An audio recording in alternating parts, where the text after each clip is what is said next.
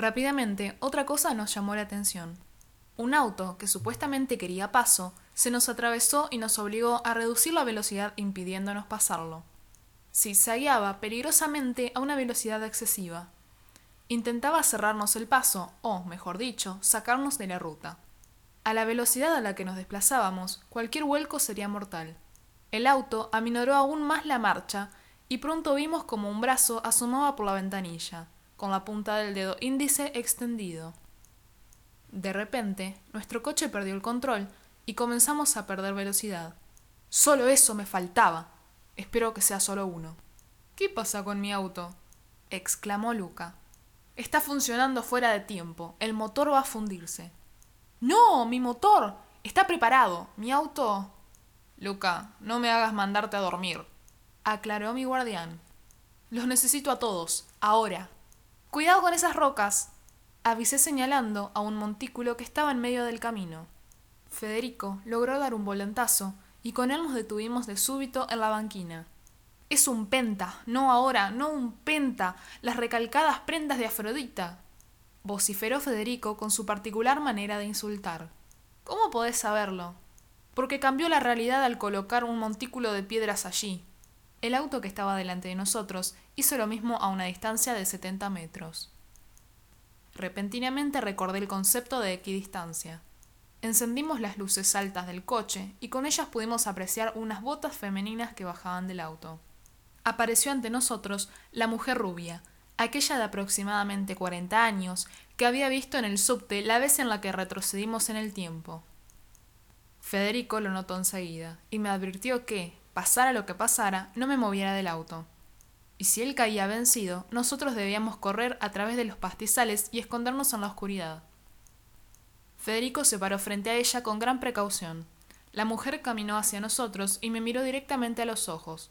Su mirada era inquietante, como si a través de ella pudiera ver mi pasado, presente y futuro. Chasqueó sus dedos y ese sonido minúsculo logró traerme de vuelta a la realidad. Él no pareció intimidarse, extendió sus dedos y clamó con violencia. Dilación del tiempo objetivo. Pretendió ocultarse de los ojos de aquella mujer, pero contrariamente ella se abalanzó con violencia y, a través de su burbuja, lo sacó de allí y apretó su cuello. El brutal movimiento hizo estallar la burbuja repentinamente.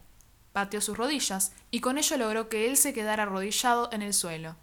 La rubia extendió el dedo índice y comenzó a moverlo en sentido de las agujas del reloj.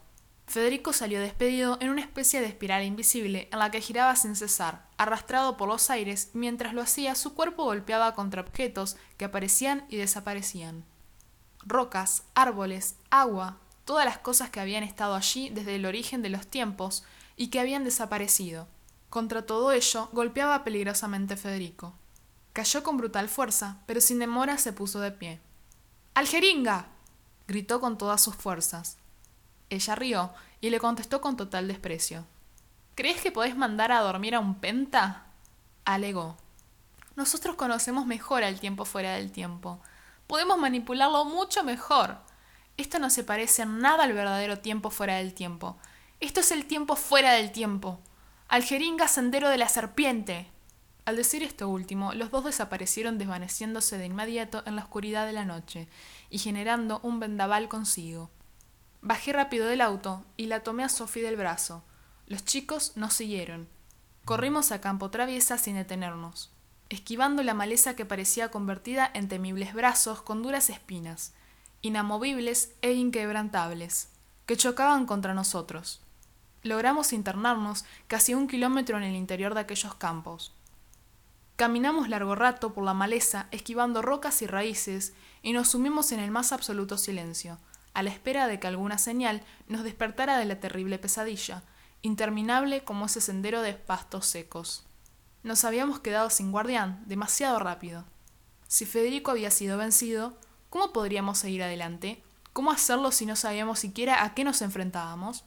No era fácil estar a oscuras con el camino, a merced de todos nuestros temores, alumbrados por la luz LED de dos celulares. Lo que guiaba nuestros pasos era simplemente la luz de dos celulares decidimos permanecer en el piso. Tiago y Luca no cesaban de temblar, porque si algo ya sabíamos a estas alturas era que su mayor virtud no era precisamente la valentía. Nosotros también teníamos mucho miedo. Nos aterraba saber si esa mujer rubia estaba siguiéndonos. ¿Qué haría con nosotros? ¿Qué haría conmigo? No podía hacer otra cosa más que aguardar en silencio el desenlace de los acontecimientos. Para bien o para mal, el combate entre ellos terminaría y el destino nos descubriría. ¿Acaso nuestro destino estaba escrito? De repente, el miedo me hizo reaccionar y mi amiga me llamó la atención porque, al parecer, mis ojos se tornaron rojos de repente. Instintivamente extendí el dedo índice. La calma se rompió con un extraño sonido y unos pasos sobre la hojarasca anunciaban que teníamos a un vencedor. A unos metros de nosotros estaba la mujer rubia, pero no se movía. Federico la arrastraba del pescuezo y ella parecía petrificada. Le preguntamos desesperadamente qué había pasado y él nos recriminó haber abandonado el auto. Intentamos explicarle que seguíamos sus órdenes y entonces nos recordó que nos había pedido que escapemos solo en caso de que él estuviera muerto, no en otro plano. Allí mismo nos explicó que se habían transportado hacia las profundidades de la Argeringa, en cuerpo y alma, y que descubrió los verdaderos planes de su rival. Al parecer, ella aún no había podido dar cuenta a nadie de su hallazgo, por lo que las persecuciones acabarían por el momento. También nos explicó que su voluntad no respondía simplemente a los devoradores de eternidad, parece que los terroristas habían despertado una oscura fuerza, antigua como al mismo tiempo, alguno de los antiguos dioses. Solo pudo arrancarle a aquella mujer la información de que el apocalipsis estaba cerca, y una vez más encontró la cita bíblica del 22.13. Parece que esta cuarentona no sabe mucho. Solo pude leer en su tiempo lo que ya sé, la cita, el alfa y el omega, el primero y el último, el principio y el fin. Pero todo indica que quien está detrás de todo esto es un poderoso Dios, que ha despertado o está próximo a despertar. ¿Qué le hiciste a ella? Pregunté con terror. Si tanto te importa su vida, déjame decirte que no la maté. Sin embargo, iba a arrojarla a las profundidades de la aljeringa, y antes de que lo lograra, quedó petrificada inexplicablemente. Fue muy raro, ese poder no vino de mí. Es una suerte que ella no haya caído en los abismos del sueño profundo. Me conviene más que todavía no se sepa nada de esto en planos superiores. En algún momento vendrán a despertarla y sabrán todo lo ocurrido.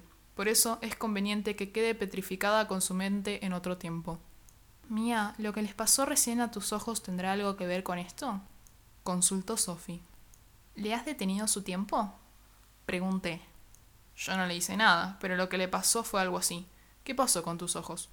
Sus ojos se tornaron rojizos y brillaron en medio de la oscuridad, alegó Sophie. ¿Cómo? ¿Habrás tenido algo que ver entonces? No, definitivamente es imposible. Aclaró para sí mismo. Tendré que seguir observando tus progresos. Pero ahora necesitamos esconderla. Hay que enterrarla. ¿Cómo? No voy a enterrar viva a esta mujer. Aclaré gritando. Cállate, pendeja. Susurró Federico con furia. Que estemos en un tiempo distinto y en el medio del campo no significa que no nos escuchen. No me des más problemas de los que ya tengo. Yo no voy a enterrar vivo a nadie. Respondí en un tono más bajo, pero no por ello menos indignado. Mía, su tiempo se ha detenido por completo, no respira, no envejece, su estructura molecular no se altera con el paso del tiempo. No la estamos matando, solo la apartamos de la vista de curiosos. Federico encontró un pequeño espacio en donde solo había tierra y con ayuda de una roca puntiaguda comenzó el trabajoso acto de cavar. Cuando el pozo fue lo suficientemente profundo, la dejó caer allí y la cubrió de arbustos secos. Con esto bastará, nos dijo. Vamos al auto que perdimos tiempo valioso. Estábamos todos sumamente agitados y temerosos. Me preguntaba si yo sería capaz de poder enfrentarme a todo esto. Federico me dio una palmada en la espalda y me dijo por lo bajo Lo estás haciendo bien, pendeja. Al menos todavía no te mataron. Su gesto me dio simpatía, pero solo por su falta de sentido de tacto. Era bruto, desconsiderado y violento, pero aún así era la persona que nos mantendría a salvo.